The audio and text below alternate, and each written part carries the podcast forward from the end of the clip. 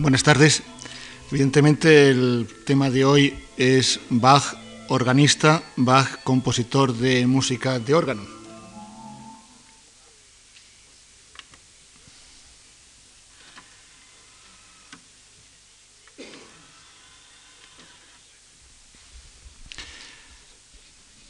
Abríamos y ambientábamos esta, este tema con una de sus grandiosas sonatas en trío para órgano que él compuso sobre el año 1730 para Friedemann, para su hijo. Y al hablar de Bach, frecuentemente se tiene en cuenta sobre todo su condición de compositor de música de órgano, de grandiosos preludios, fugas. También ha tenido la mala suerte, como comentábamos antes, de que fue autor de una sola pieza, la famosa tocata y fuga en re menor. Claro que ya por lo menos hay dos piezas que él compuso. A esa se ha unido el coral de la cantata 147. Pero bueno, algo es algo que el gran público conozca al menos dos grandes obras de, Juan Sebastián Bach. Como hemos visto en el primer día, al presentarnos eh, la función de Bach en el barroco, eh, Bach lo que hace es, siendo un barroco como ese, sacar al barroco de sus límites y llevarlo a las máximas cotas de, que puede alcanzar en la historia de la música. Todo ese patrimonio de, recursos, formas, técnicas, modos de expresión, alcanza en Bach lo que no había alcanzado ni alcanzaría ya en semejante altura ninguno de sus contemporáneos.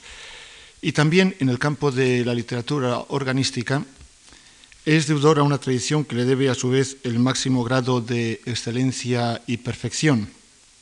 El órgano además es el el instrumento, diríamos, eh, alemán por excelencia. Un instrumento que con su fuerte concepción polifónica, por naturaleza es un instrumento polifónico, responde también a lo que podríamos denominar la forma mentis, la forma mental de todo alemán que se ejercite en el arte musical. Una historia que viene desde antiguo y desde luego Alemania es quien nos presenta los primeros grandes testimonios de música de órgano. Es hacia 1450 cuando un ciego de Nuremberg, Konrad Paumann, em, como libro de estudio y de demostración, casi libro de texto para sus alumnos, escribe aquel Fundamentum Organizandi, Fundamentum Organizandi, tratado de tocar el órgano o componer para el órgano, y eh, lo firma por Konrad Paumann, ciego de Nuremberg. Es una más de la tradición de grandes compositores ciegos que va a cubrir la historia de la misa, de, la música. Em, ciegos compositores organistas también. Y de este Konrad Paumann, para que no nos quedemos solamente la mera referencia, vamos a oír una, un fragmento de una de sus piezas que pone en ese libro que se llama El, Fundamento Organizante.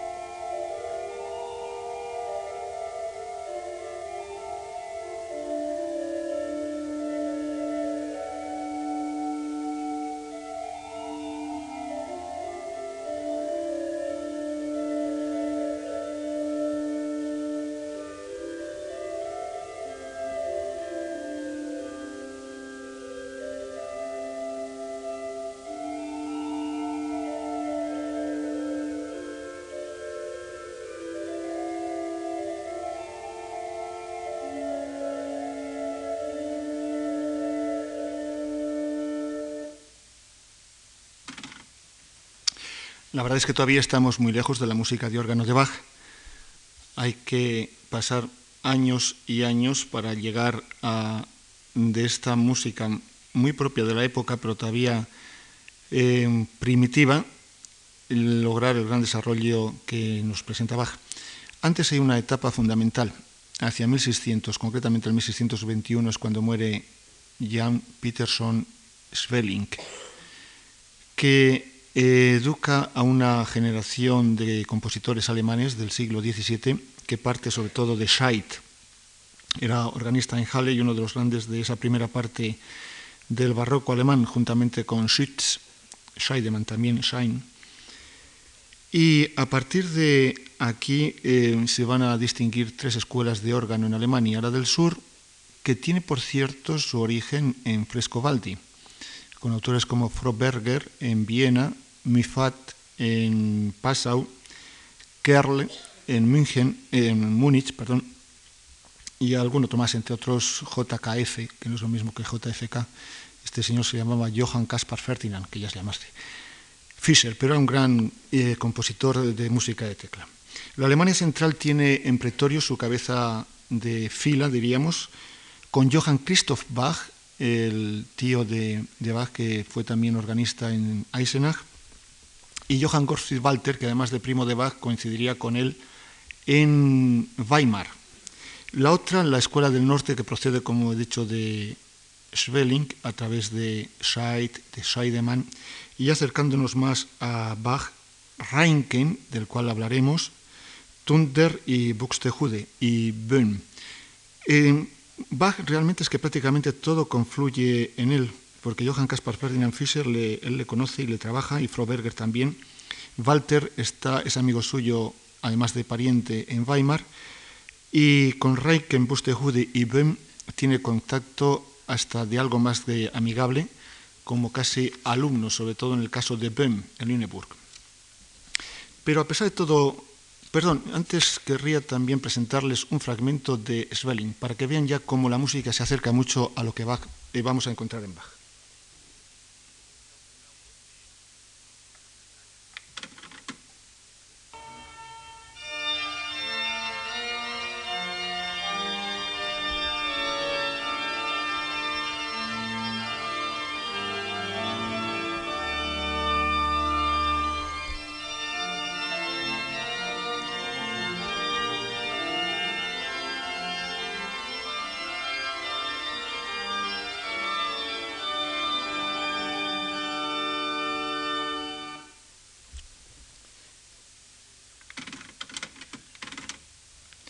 Esta eh, es un, ejemplo, este fragmento de una de las variaciones de Svelling. Mi vida, mi joven vida tiene un fin. Y como digo, sería escuela de grandes compositores y que llegaría directa, por vía directa hacia Bach.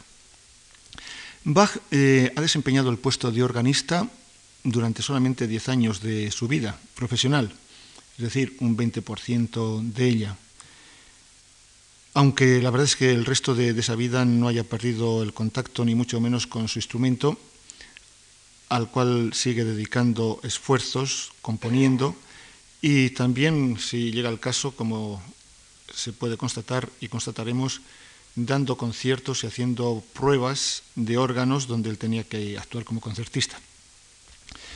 Por eso no deja de ser llamativo el que en la historia inmediatamente posterior se guarde la memoria de su incomparable condición de intérprete. No es el compositor de cantatas, que esas se olvidaron prácticamente, ni el compositor de las grandes pasiones, ni siquiera de bonita música de tecla, partitas, suites, etc., o conciertos. Era sobre todo organista. Eh, son sus alumnos los que van a mantener desde la oscuridad de sus órganos la llama de un arte que, como decía el otro día, pasa y esto sobre todo en el aspecto compositivo, por un auténtico desierto, camino del desierto, durante todo el clasicismo. Ni Beethoven fue capaz de dejarnos una obra de, de órgano que llevarnos a la boca. Solo a los tres cuartos de siglo de la muerte de Bach volveremos a encontrar otra vez circulando por la historia de la música, por la historia de la pedagogía, por la historia del magisterio, la música de órgano de Bach. Y de su condición de organista quedan pues muchos testimonios en la prensa de la época. Hasta Hamburgo llega la noticia de un concierto que celebrado en la iglesia de Santa Sofía de Dresden, que está a 500 kilómetros de distancia, había interpretado Bach, era el año 1725. Hay testimonios de otros en Brunswick, en Kassel, y en otros, otras localidades menos conocidas. El compositor de la corte de Federico II, aquel famoso Joachim Quantz, flautista, autor de una obra importantísima de tipo didáctico, ensayo sobre la forma de trabajar o tratado sobre la, forma de interpretar la flauta travesera, donde habla además de otros muchos temas de tipo musical de interpretación, aquel que era en la corte, el oráculo en la corte de Federico II de Prusia, dice en este tratado, en nuestra época, el admirable Johann Sebastian Bach ha llevado este arte a la más alta perfección. Y aquel que veíamos despotricando contra Bach, su exalumno Johann Adolf Scheibe, cuyas acerbas críticas, como vimos el primer día, provocó una dura polémica, decía que solo conocía a un organista que pudiera compararse con él. Y fíjense que se refería a Händel, que tampoco era mala prenda. Eh, Barney, en su Historia General de la Música, que publica en 1789, después de haber recorrido toda Europa y acopiado muchas eh, partituras, le reprocha, lo cual en este sentido para mí es una alabanza, que, ya cito literalmente, este gran hombre en sus obras para órgano, cuya mayor parte poseo, parece buscar constantemente la novedad y dificultad, sin atender lo más mínimo a la naturalidad y facilidad.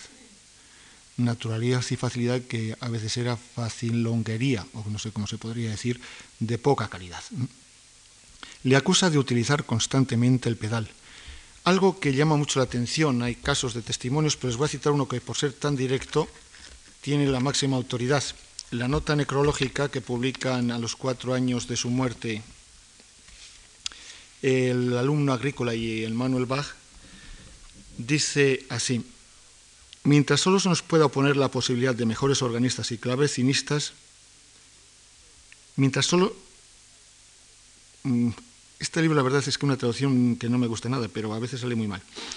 Voy a leerlo otra vez. Mientras solo se nos pueda oponer la posibilidad de mejores organistas y clavecinistas, no nos podrá tomar a mal si somos lo suficientemente atrevidos para asegurar siempre que Bach ha sido el mejor de los organistas y clavecinistas que hubo jamás. Algo que si no fuera así se lo podrían haber refutado enseguida. Puede ser que algún hombre célebre haya llegado muy lejos en el estilo polifónico en estos instrumentos. Pero es por esa razón tan hábil con sus manos y con sus pies al mismo tiempo como lo ha sido Bach, quien haya tenido el placer de oírlo, a él y a otros, y no haya sido influenciado por prejuicios, no tendrá esta duda por infundada. Y quien examine las piezas para órgano y para clave de Bach, las que, como se sabe en todas partes, ejecutaba él mismo con la mayor perfección, no tendrá mucho que objetar a frases antes aludidas.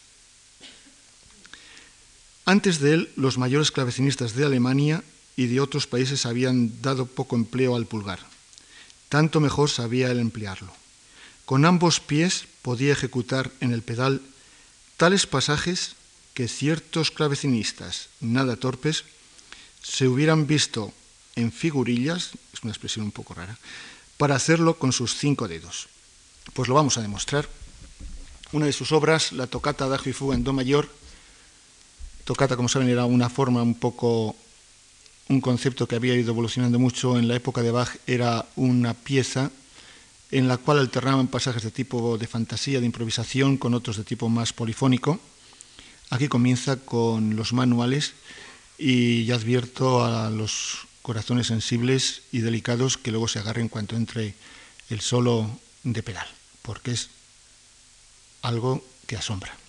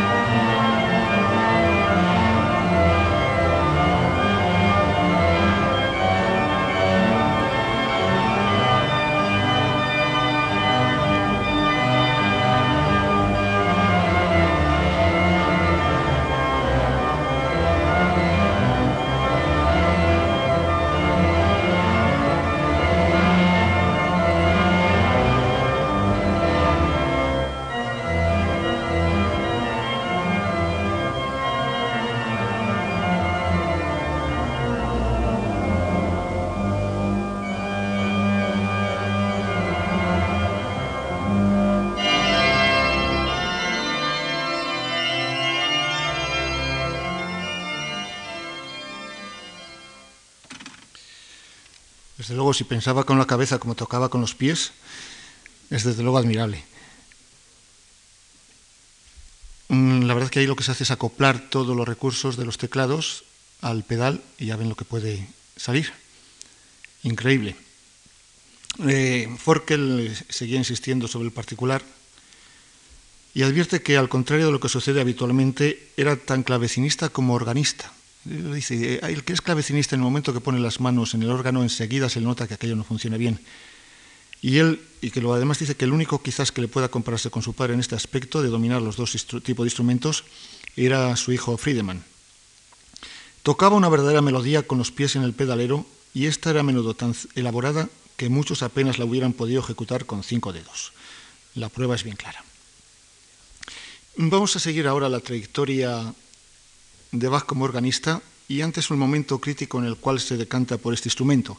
En 1700 eh, se dirige hacia Lineburg, se encuentra con un amigo suyo de, de la escuela en Ordruf y juntos van a la abadía benedictina, a la ex abadía benedictina de San Miguel, la Michaeliskirche, que había sido convertida en 1555 como escuela por el primer pastor protestante de, de Lüneburg. Poseía ya en tiempo de bajo una riquísima biblioteca de todos los aspectos musical. Allí se había elaborado una antología fantástica que no sabemos de quién es, que, vamos, de algunos autores sí, pero quien la confeccionó de autores durante 50 años se va aportando nuevo material allí. Y también una buena biblioteca general que le facilitaría a su consulta pues, la gran cultura que tenía en todos los aspectos. Esta Michaeli Schule, la escuela de San Miguel, era realmente una Ritter Academy, es decir, una, un seminario de nobles. Ahí todavía en la calle Princesa, según se sube antes de llegar al corte inglés, está un edificio noble en granito.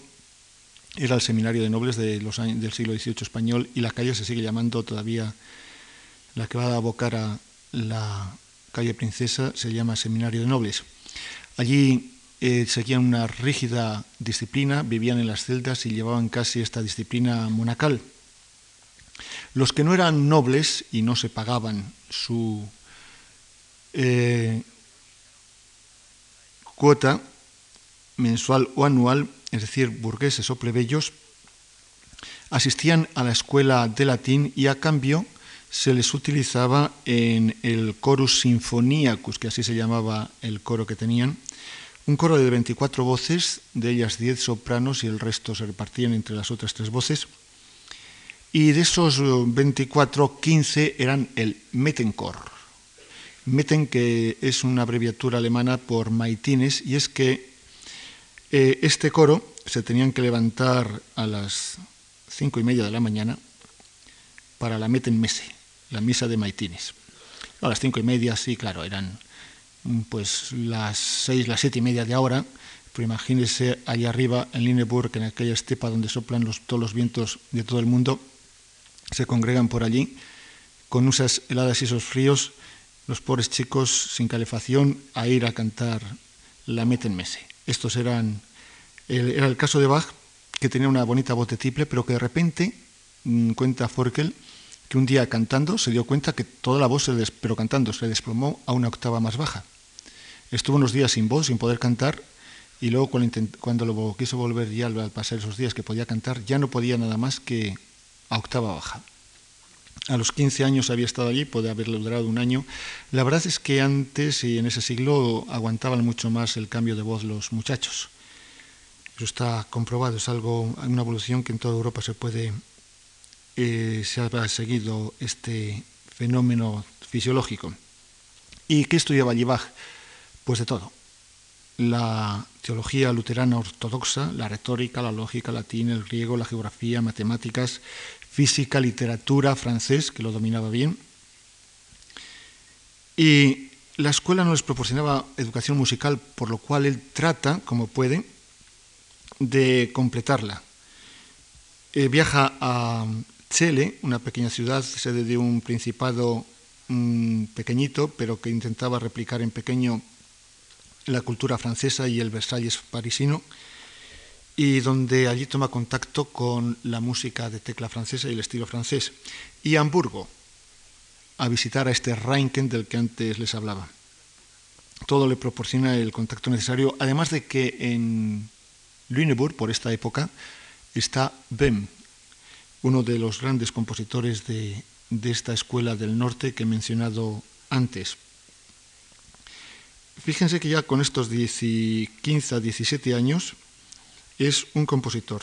No es el gran compositor, quizás de a lo mejor de 5 o 6 años más tarde, pero vamos a verlo en el arranque de dos de esas fugas que casi seguro que son todavía de la época de Lineburg. Una fuga en do menor sobre un tema de Legrenzi, un compositor italiano casi desconocido. Yo la verdad que durante mucho tiempo solo le conocí porque lo veía en, los, en las obras de Bach, temas, eh, fuga sobre un tema de Legrenzi. Bien. Y eh, nos denota que Bach trata de coger modelos para ir aprendiendo y seguramente en ese camino de ir copiando obras, estudiándolas, es donde se cuenta con ese tema y hace la fuga. Y la otra, de una fuga en sol menor, que refleja todo el carácter de la fuga en Böhm, eh, su maestro extraoficial en, en Lüneburg, o de Buxtehude, al que veremos más adelante.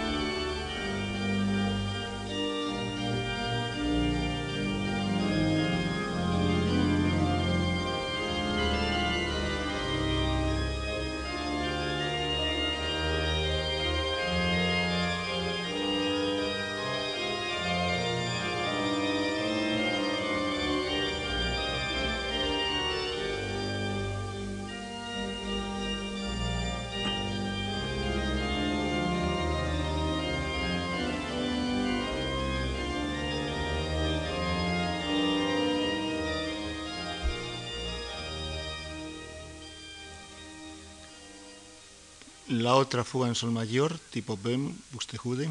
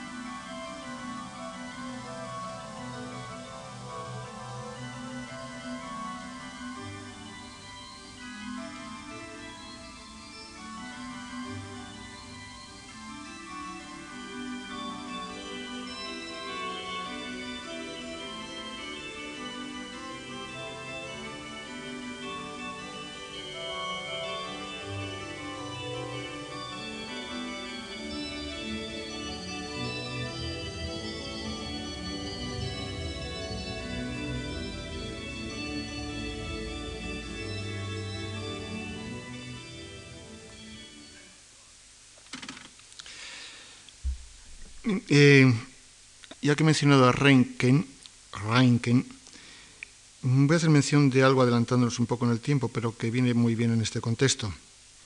Este Reinken es el organista este holandés, vivió casi 100 años, estuvo a punto de cumplirlos, 1623-1722.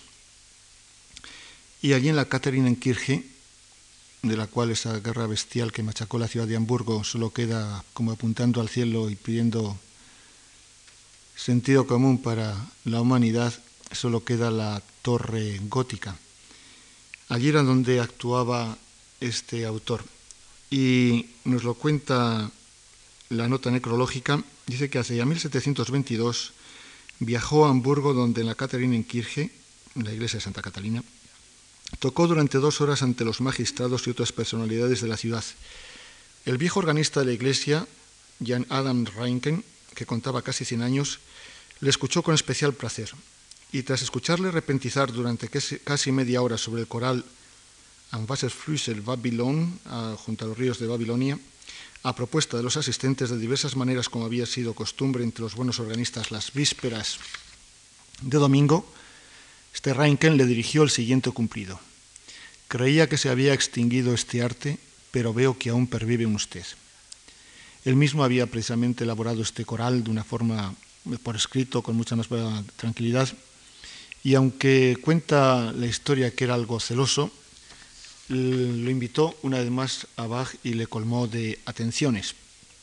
Esta es el resultado y diríamos la primera impresión de su vida como organista, porque Bach en ese Mettenchor, una vez que él cambia la voz, tiene que dedicarse a ganarse la vida.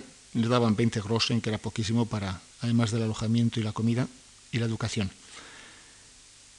Y inmediatamente tras la escuela de Lüneburg le tenía dos opciones. La primera, ir a la universidad o la inserción profesional. La universidad estaba muy difícil. Los papás tenían que ser ricos, la familia, y Bach era huérfano. Y por otra parte, también quizás por propio instinto y, decisión, se dirige hacia el cultivo de la música.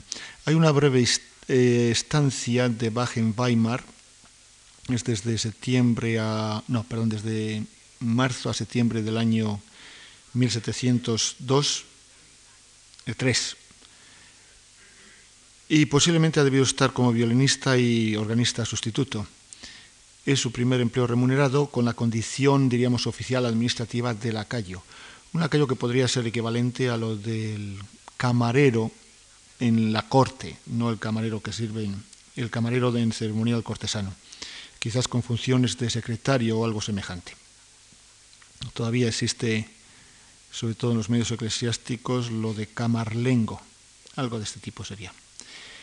Pero ya el 13 de junio de 1703, cuenta 18 años, es llamado para que dé el informe sobre el órgano que se acaba de instalar, construir en la iglesia nueva de Arnstadt, la que había sido la iglesia de San Bonifacio. A finales del siglo XVI se quemó.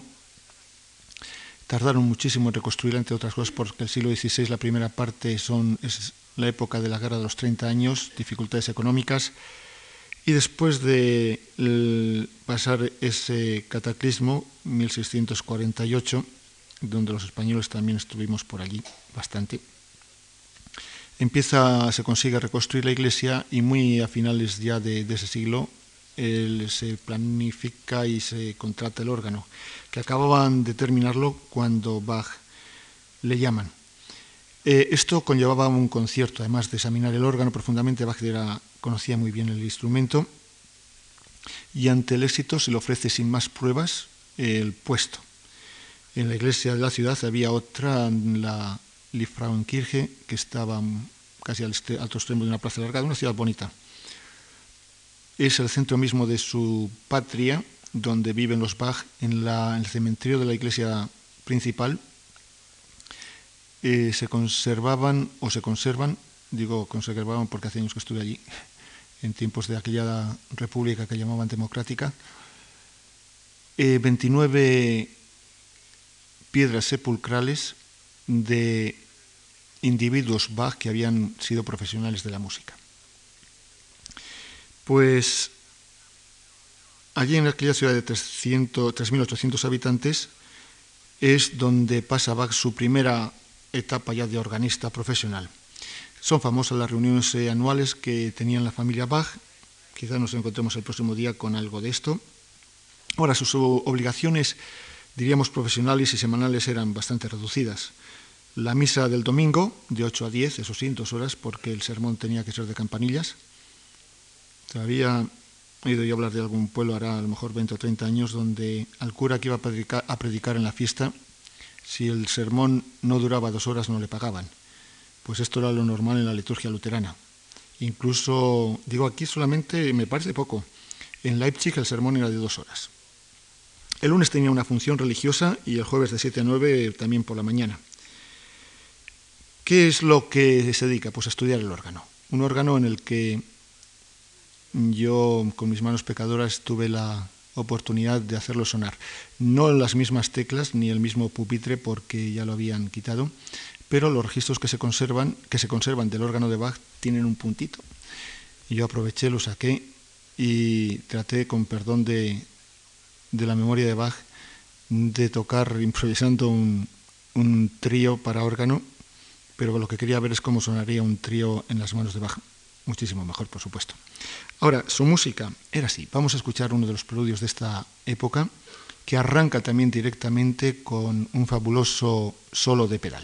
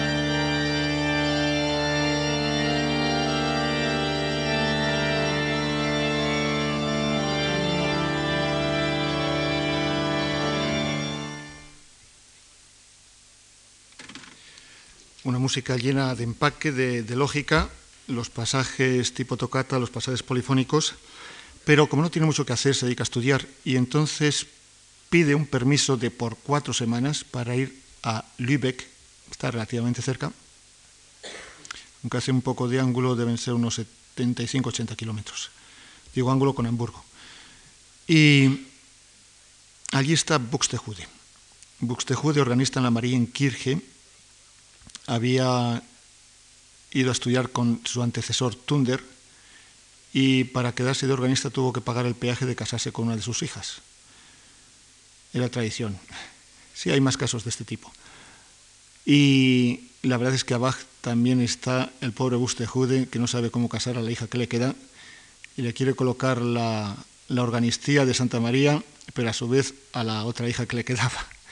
Bach parece que no está mucho por la labor pero está allí cuatro meses, no cuatro semanas como le había permitido el consistorio de, de Arnstadt, y está aprendiendo y gozando de aquellas que llamaban eh, sesiones, conciertos de la tarde,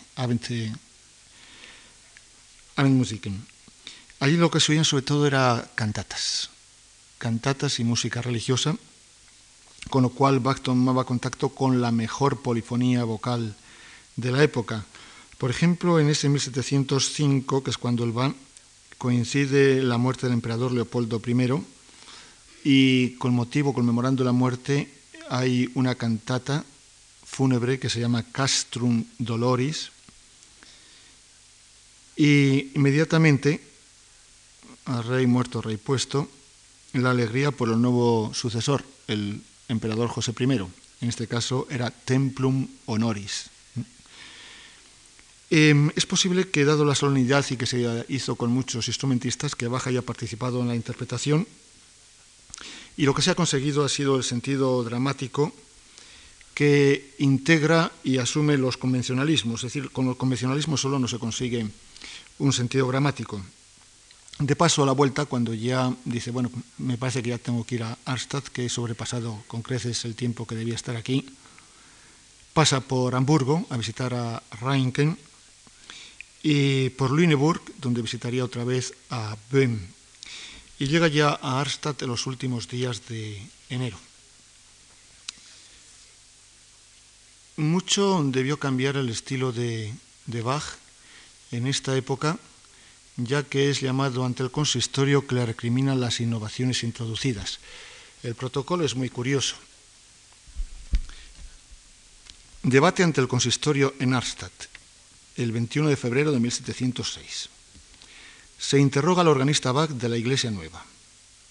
dónde ha estado últimamente y quién le ha otorgado ese permiso. Ahora pone Ile, es decir, él. Ha estado en Lübeck para aprender allí algo nuevo relacionado con su arte. Pero antes ha solicitado permiso del señor superintendente, que es como el párroco de la iglesia. Ahora interviene el Dominus Superintendens. Bach había hecho ese pedido por cuatro semanas, pero ha permanecido fuera cuatro veces más. Ile, es decir, Bach. Espera que el servicio de órgano haya sido cumplido por aquel a quien lo dejó encomendado, por cierto, un primo suyo, de modo que ninguna queja pueda ser presentada por este motivo. Nos, es decir, el consistorio. Le reprendemos. Como esto al fin y al cabo parecía que no era causa suficiente, pero aquí atiendan, atiendan hasta donde puede llegar un ayuntamiento que pierde un poco los estribos. Porque le van a corregir a Bach su armonía, su melodía y toda su técnica.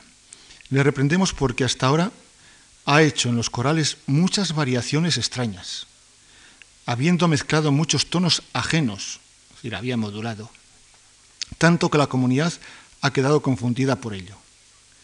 Le decían cómo tenía que modular. En lo sucesivo, si quiere introducir un tono no relativo, debe permanecer también en el mismo y no caer inmediatamente en otra cosa, ni como hasta ahora acostumbrado tocar hasta un tono contrario. Todas estas cosas las pone en latín. Y ¿Qué habría cambiado? Pues yo me figuro, no tenía casualmente en casa, lo tengo en otro sitio, en el, en piso de Madrid, eh, la música que necesitaba, pero este ejemplo sí que puede ser suficiente. Es un coral muy de esta época, muy estilo eh, cantable, de cómo lo podría interpretar el coro con unos pasajes tocatísticos entre frase y frase, pero la armonía es realmente compleja.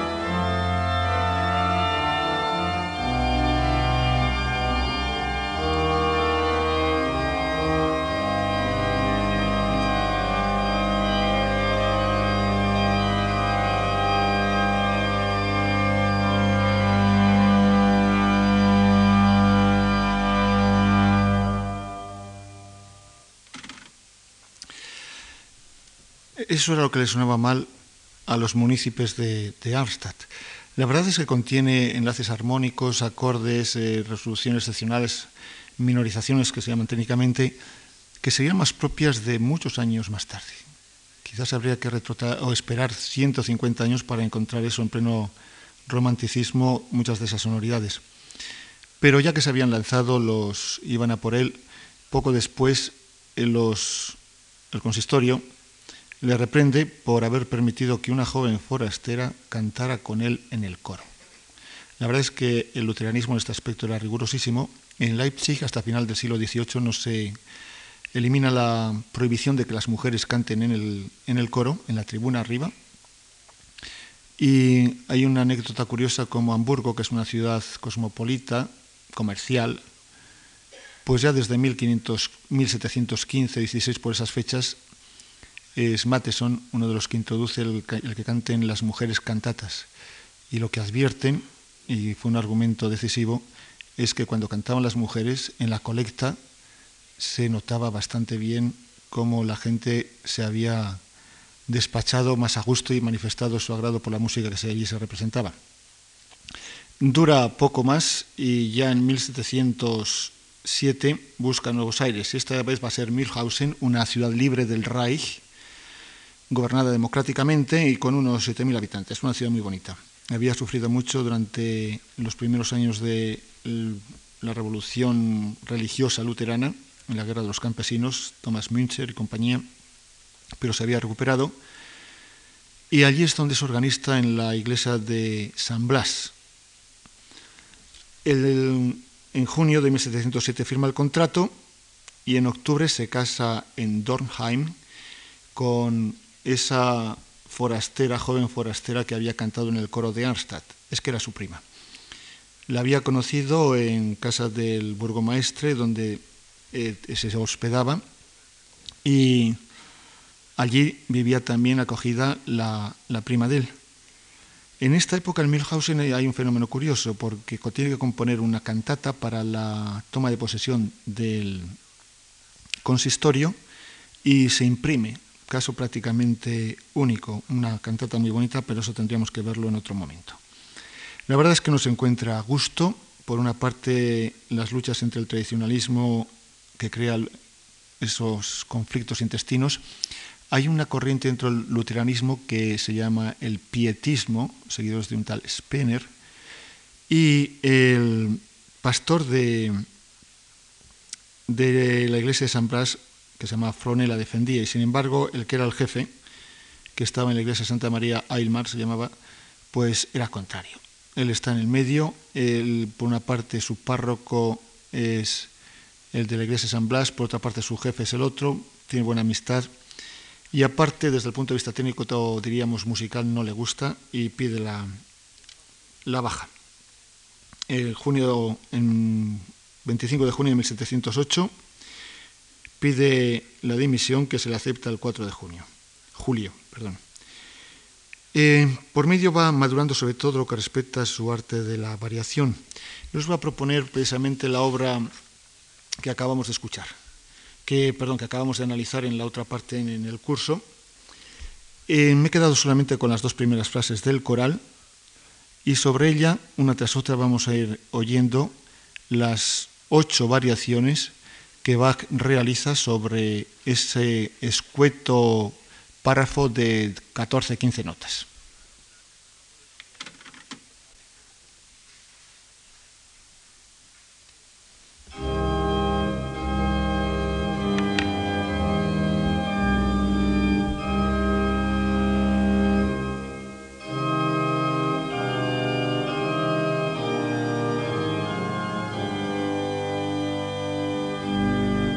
Otra vez.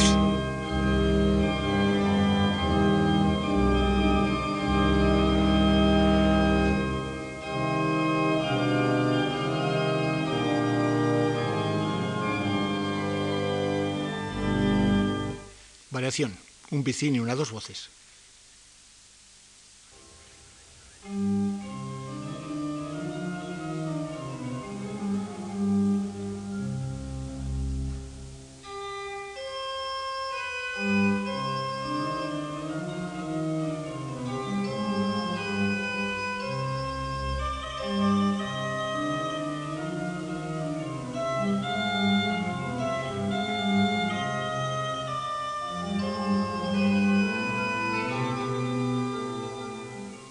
Otra variación.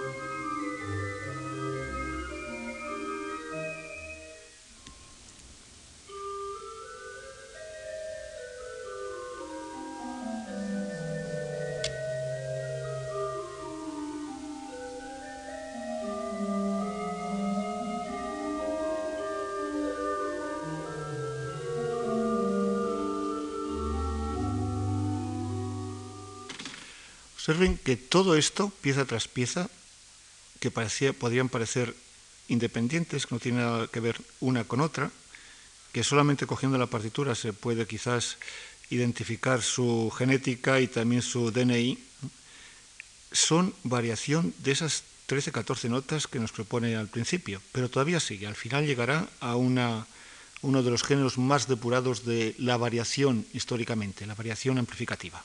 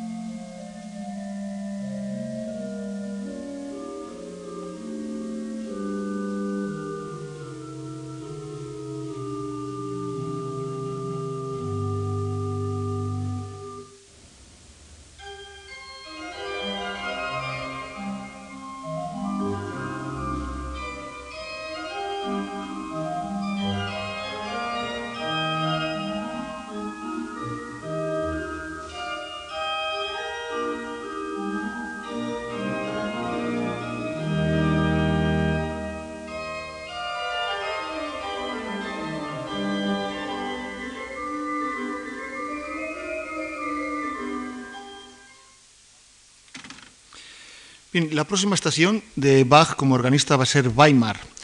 Weimar, una ciudad importante todavía, ahí tuvo lugar la constitución de la República después de la Primera Guerra Mundial, pero entonces todavía no era ese emporio de la gran cultura alemana romántica que se produce sobre todo de 1775 a 1825 y que ya había preparado la duquesa regente Anamalia de Sajonia-Weimar desde 1750 a finales de los 50, cuando ya era prácticamente la capital de la Turingia histórica.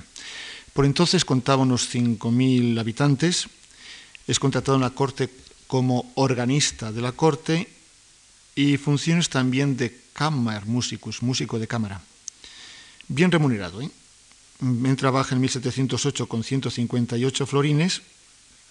Fíjense que en Milhausen eran 85 los florines que ganaba y en Arstadt 84, Llevo 158 florines en 1708 anuales.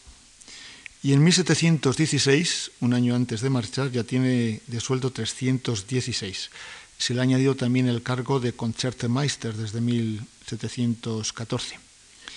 Pero no era un, un buen carácter, era muy independiente, muy suyo, hay dificultades, discrepancias que le amargan pronto, sobre todo por lo que respecta a la orquesta. Estaba prácticamente en excedencia porque tenía muy mala salud. El director de orquesta, el Kapellmeister, como se denomina, Drese, y su hijo hacía realmente las funciones de tal. Bach, que él ambicionaba, le gustaba el puesto, no lo consigue y tiene que contentarse con estar un poco al cargo real de la orquesta y desde el puesto de Concertmeister, que es el que se le otorga en 1714, en marzo precisamente, unos días antes de nacer su hijo Carl Philipp Emanuel. Claro, el duque eh, trata de retenerlo y desde allí, desde el puesto de concertino, fuera sobre el chémbalo o sobre el violín, que era un gran violinista también, dirigía la interpretación de la orquesta del duque. Eran 12 instrumentistas de plantilla, de ellos 6 de viento, que los utilizaban en las unidades pues, en el exterior y también para dar aquellas señales que tocaban el coral desde las torres, que eran una especie de, de ángelus, pero con un coral. en 1713 eh, ha sido le ha ofrecido el puesto de organista en, Halle, la ciudad natal de Händel, donde había muerto también un meritorio y buen compositor y organista, Zahauf, que había sido precisamente el maestro de Händel en el órgano. Eh, claro, este, no sé si lo hace como una maniobra o qué, pero eh, lo cierto es que la contraoferta del duque, que es el nombramiento como concertmeister, y este cargo conllevaba también el componer una cantata mensual y una subida de sueldo le convencen y se quedan. Pero ya cuando en 1716 muere el enfermo y achacoso Kapellmeister, el director de orquesta, y le cierra el puesto, ya busca nuevos aires. En agosto firma el contrato con la corte de Köthen, de la que hablaremos el próximo día, y su labor allí, y da por concluida su actividad profesional como organista. Entre tanto, eh, hay una anécdota curiosa que las exigentes peticiones de baja que no le da el duque llevan ya una carta furibunda de Bach. No sé qué le llamaría, bueno, sí, le llamaba cosas, pero ciertamente no todo lo que él quisiera.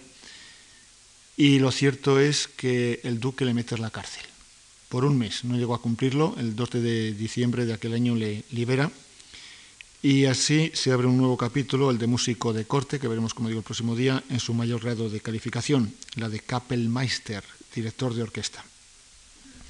Es quizás en 1722, como veíamos antes en la reseña de la nota necrológica, cuando tiene lugar esa visita a Reinken en la última, porque ha sido meses antes de morir, en Hamburgo.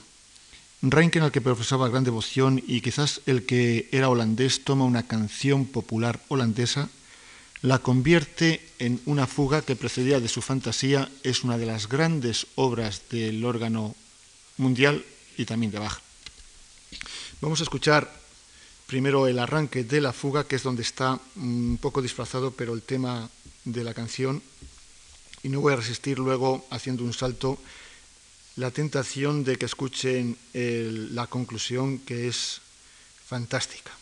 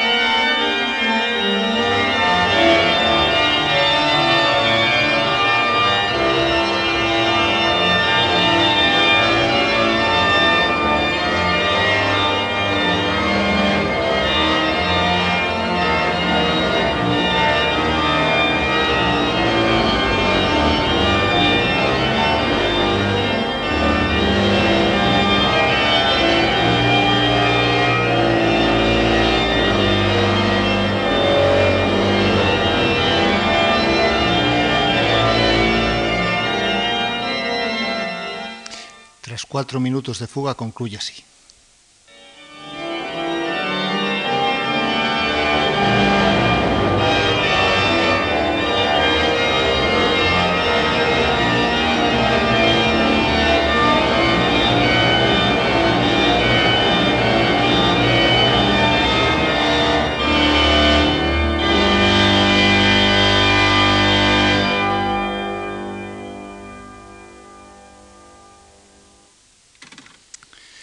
Está interpretado precisamente en la iglesia de la corte de Dresden, un órgano que para esa corte, que oficialmente tiene que ser católica, porque el elector de Sajonia, originalmente luterano, dijo lo mismo que aquel Enrique de Francia, que París bien vale una misa, y él lo dijo de Varsovia. Varsovia bien vale una misa y para ser rey de Polonia tenía que ser católico, y la corte, el rey y la corte de Sajonia eran católicos y esa iglesia, la iglesia de la corte, se instala un órgano del mejor constructor y más famoso de esa época en Alemania, Silbermann, y en ese órgano es donde está grabada esta, esta fuga.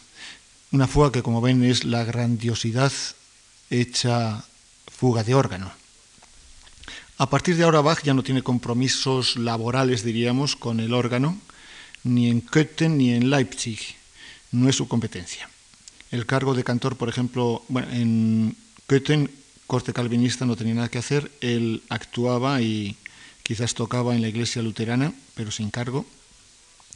Y en Leipzig el cargo de cantor y organista eran separados y no podían ser asumidos por la misma persona. Todavía en, la época de, esa, la que decía antes, la república que decían democrática, a pesar de ser atea oficialmente, pagaba religiosamente al cantor de Santo Tomás, pero el organista lo tenía que pagar los fieles, la parroquia.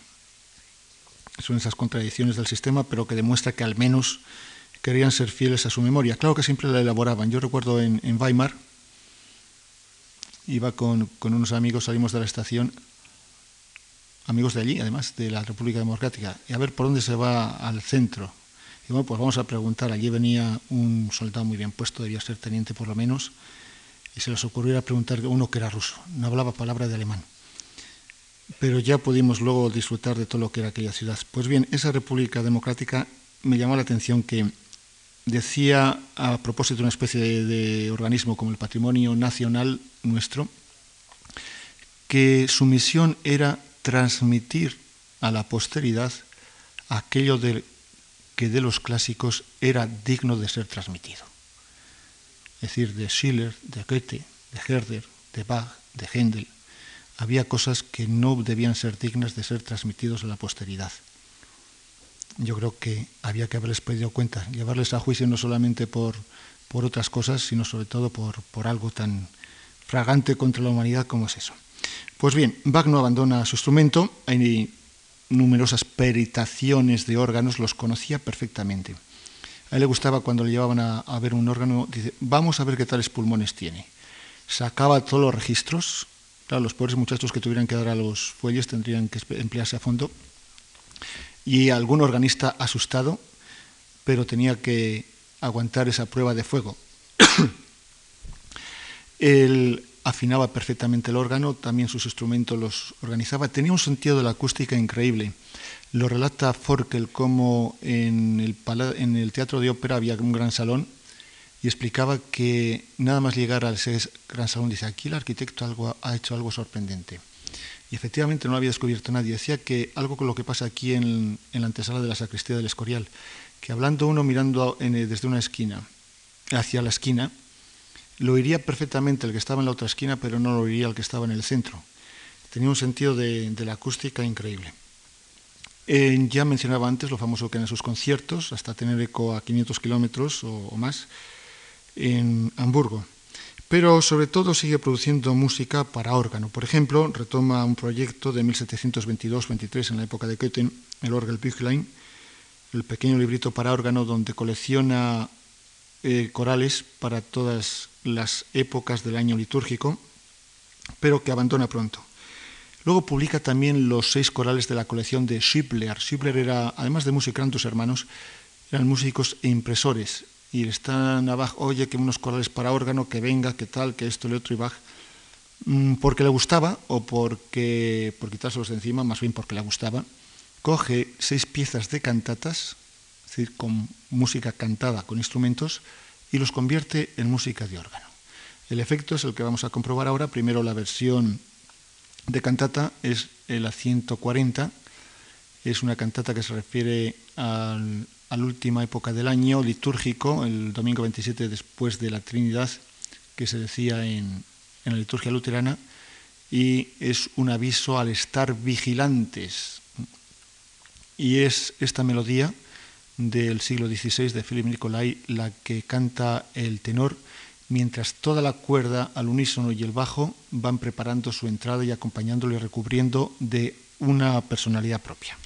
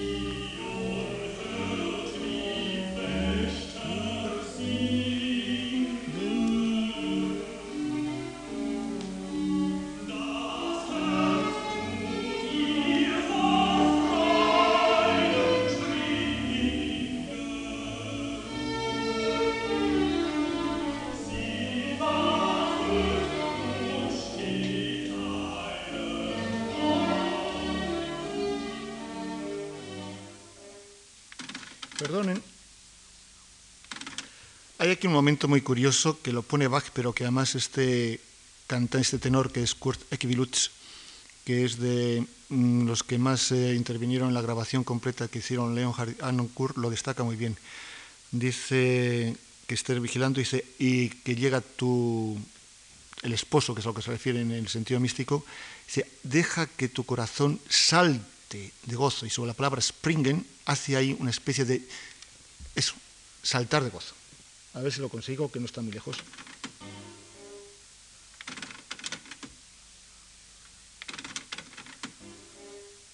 No.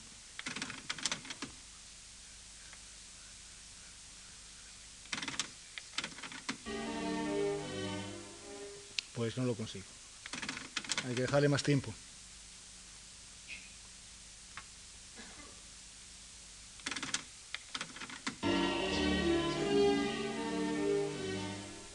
Nada.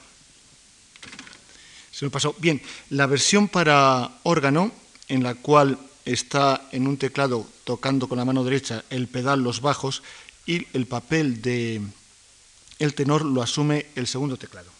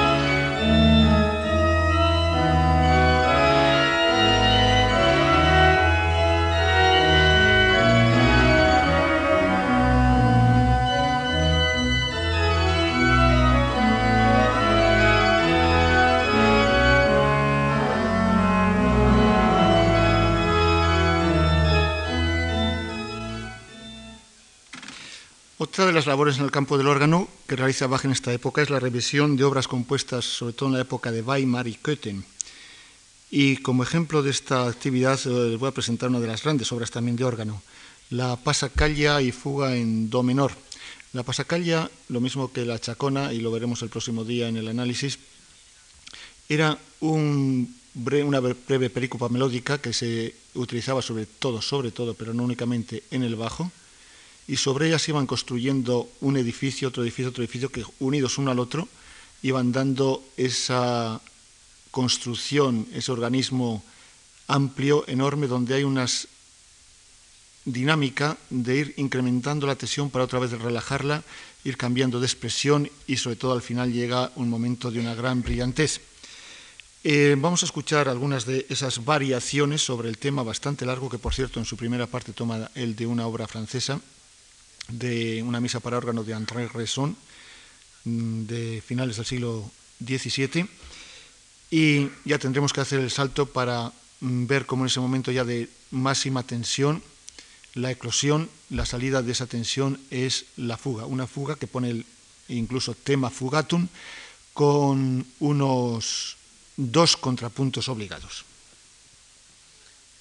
Se oye, y además esto no es normal, el tema de la pasacalla, el bajo continuo, el bajo no digo continuo en el sentido normal, el bajo ostinado en el pedal y luego ya empiezan a oírse las sucesivas variaciones.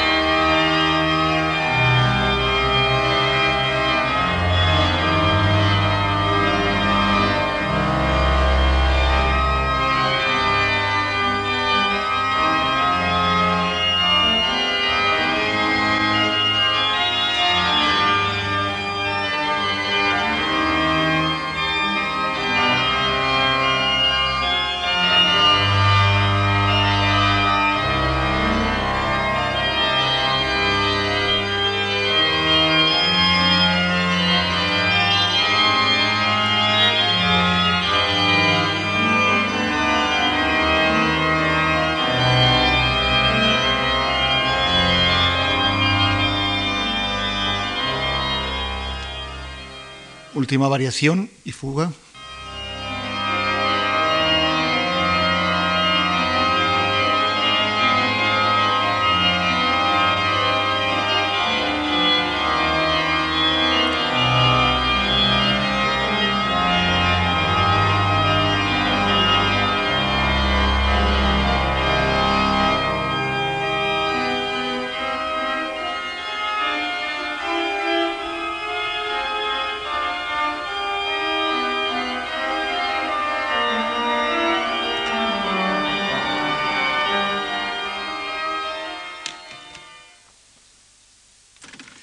Toda esa actividad genera pues una obra inmensa, las sonatas en trío con la que abrimos esta charla, luego muchos preludios, tocas fantasías con o sin fugas, algunas transcripciones, vimos también el primer día las transcripciones de las obras de Vivaldi, el Orgel Büchlein, el librito que recorre todo el año litúrgico, los Schibler, del que hemos escuchado la 140, la cantata 140 su transcripción, el clavier Bunk, que es una misa de órgano, todos los momentos que van jalonando, los corales que van jalonando una misa luterana, corales abundantes en la colección de Kimberger, otros de diversa procedencia, las partitas o variaciones, y los corales de Leipzig, y me voy a referir a ellos para terminar. Es una colección que trabaja sobre todo en los años 40, en la última década de su vida, se suele conocer como los 18 corales de Leipzig, son más bien 17 más 1, porque ese uno no pertenecería quizás a la colección que no sabemos el plan que iba a llevar. Lo cierto es que para él utiliza un preludio de coral que había compuesto hacía mucho, en los años 20 por lo menos, que es cuando está en el clavier Büchlein, Orgel Büchlein, pero antes de cada frase del coral hace un juego con él que es lo que añade de nuevo. Este coral tiene su historia y además conmovedora. En el último año de su vida, Bach ya adolece mucho de las cataratas, ha dejado de escribir en, la, en el arte de la fuga, la gran obra que estaba él trabajando. Se ha centrado en terminar la misa en si menor para demostrar que él todavía está en condiciones físicas y mentales de componer y eh, seguir en su cargo. Y mm, febrero de ese año 1750 es cuando aparece aquel médico inglés, cirujano, del que creo que hemos hablado, Taylor, que le opera de cataratas por dos veces, le encierra en total oscuridad. Ahora las consecuencias de la operación es primero una hemiplegia, eh, que a Bach le tiene pues sumido en la total inanidad y en ese momento es cuando llama a su yerno, Alt Nicol, que era alumno suyo y se había casado con su hija Elizabeth, y le dicta un coral. El coral es este, que como digo amplía el que había escrito antes.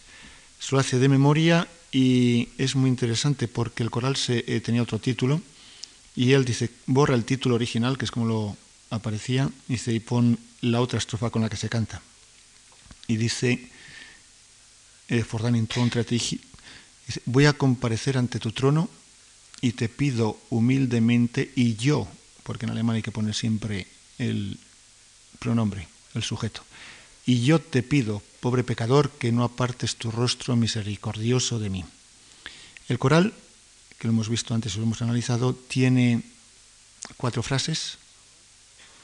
La primera de ellas tenía solamente nueve notas, en el original el coral Bach lo amplía hasta 14. Ya hablamos el otro día como eh, dando a cada letra un número, el nombre Bach sumaba 14. Pero si a eso le añadimos la J, que es lo mismo que la I, y la S, JS Bach sumarían 41. Fíjense que es 41, 14, es un número capicúa. Pues bien, la primera frase la amplía hasta 14, precisamente, y te pido yo, pobre, humildemente, ¿quién? Yo, Bach, Juan Sebastián, que no apartes tu rostro de mí. Eh, días después, el día 18 de julio, eh, hay un momento que recibe y recupera la vista, la lucidez, pero es ya quizás el canto del cisne, porque poco después le sobrecoge otro ataque de apoplejía y el día 28 muere. Este coral sería, por tanto, su testamento musical, su última oración y el último eco de una vida que había dado para la historia para la humanidad tan grandes frutos, no solamente en lo demás, sino también en, el campo del órgano que hoy nos ocupa, como lo que hemos visto, de lo cual es solamente un mero ejemplo. Yo, mientras nos vamos levantando con esa misma unción que Bach lo compuso, vamos a seguir y vamos a escuchar este coral.